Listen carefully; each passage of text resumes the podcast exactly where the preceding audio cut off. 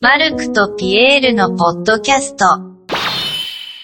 Eh Pierre, j'ai une bonne idée de chanson pour le podcast là. Ah bah cool, envoie parce que là ça fait deux heures que je suis en galère pour en écrire un, c'est quoi Bah c'est ma philosophie d'Amel Bent, tu sais Viser la lune, ça me fait pas peur. Obligé t'as compris. Oh non, pitié, pas ça, non mais je t'écoute mais je sais déjà ce que tu vas dire. Je t'explique. Alors ma philosophie en fait c'est l'histoire de la meuf qui avec son gars, mais au pieu ils sont un peu arrivés à la limite. Et du coup, bah elle lui propose de tester un truc différent. J'en étais sûr. Et du coup c'est ça l'histoire. C'est la meuf qui propose la sodomie à son mec pour épicer leur vie sexuelle. Bah ouais voilà, c'est énorme non Euh, je le savais, à côté de la plaque. Bah si, tout le monde a capté. Viser la lune ça lui fait pas peur. Viser la lune c'est viser l'anus mec, tout le monde a compris la référence. Bah ouais, certes c'est viser l'anus, mais rien à voir avec ton histoire de meuf qui propose la sodo, c'est l'inverse. Quoi l'inverse C'est quoi l'inverse de la sodomie Mais c'est pas l'inverse de la sodomie, c'est juste que c'est pas elle qui propose la sodo, c'est lui. Comment ça c'est lui Mais c'est tellement évident pourtant, c'est une histoire de pegging cette chanson. Le pegging C'est quoi encore ce truc à la con Euh,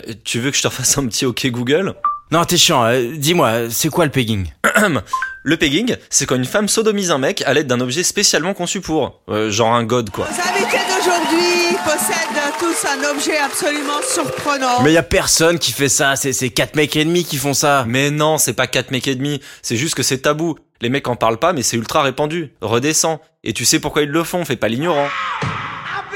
Ton point G, il est pas sur ta bite, il est au niveau de ta prostate, dans ton cul. Quoi Mon point G, il est là L'hétéronormativité, c'est vraiment calamiteux. Hein. Si tu connais même pas l'emplacement de ton point G, vieux, c'est grave. Bien sûr que le point G masculin, il est là. C'est pas loin, mec. 5 cm à l'intérieur, c'est pas compliqué, c'est accessible, et surtout, niveau orgasme, c'est autre chose que ce que la Sainte Église catholique te propose.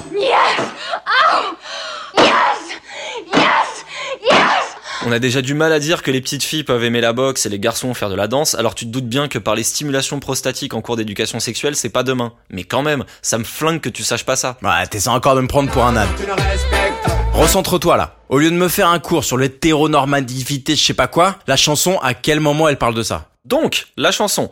Le mec est en couple depuis des années avec sa copine, il lui a jamais dit, mais en fait, la simulation prostatique, bah, il se le fait lui-même. C'est son petit kiff. Non, c'est Hmm. Mais le problème, c'est qu'il est hyper gêné parce que c'est un mec et les codes de la masculinité, c'est pas ultra permissif niveau cul. Il lui en a jamais parlé, mais il veut partager ça avec elle. Qu'elle mette un strapon.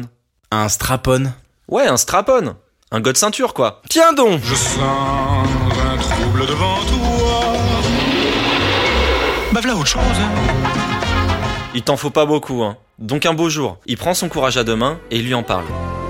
Chérie, ça va te paraître bizarre, mais j'aimerais bien inverser les rôles. Ouais, ok.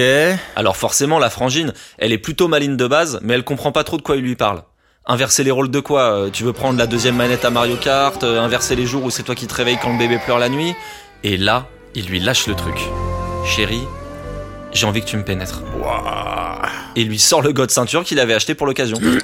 Ok, il se passe quoi Bah figure-toi que la meuf est plutôt bienveillante vis-à-vis de ça. Alors oui, hein, ça lui paraît chelou de prime abord, mais c'est une meuf qui pense qu'on n'a pas trop à juger les pratiques sexuelles des gens et elle voit direct le truc comme quelque chose de beau. Son mec qui s'ouvre à elle, qui lui fait tellement confiance qu'il brave un des plus gros tabous de la sexualité hétéro, et c'est ça tout le côté militant de la chanson. Non mais je veux bien t'écouter me sortir une énième histoire à dormir debout, mais y a quoi de militant dans le fait de mettre un god ceinture Mais bien sûr que c'est militant. Tu inverses le rôle du mec dominant au lit, tout le rapport donneur-receveur qui fait un gros 180 degrés. C'est ultra puissant de dépasser ce genre de code sexuel et de s'en affranchir. Et c'est pour ça qu'elle a pas peur, qu'elle est prête à casser les codes, à suivre sa propre voie, être acceptée comme je suis, le cœur léger mais toujours le point levé, etc., etc.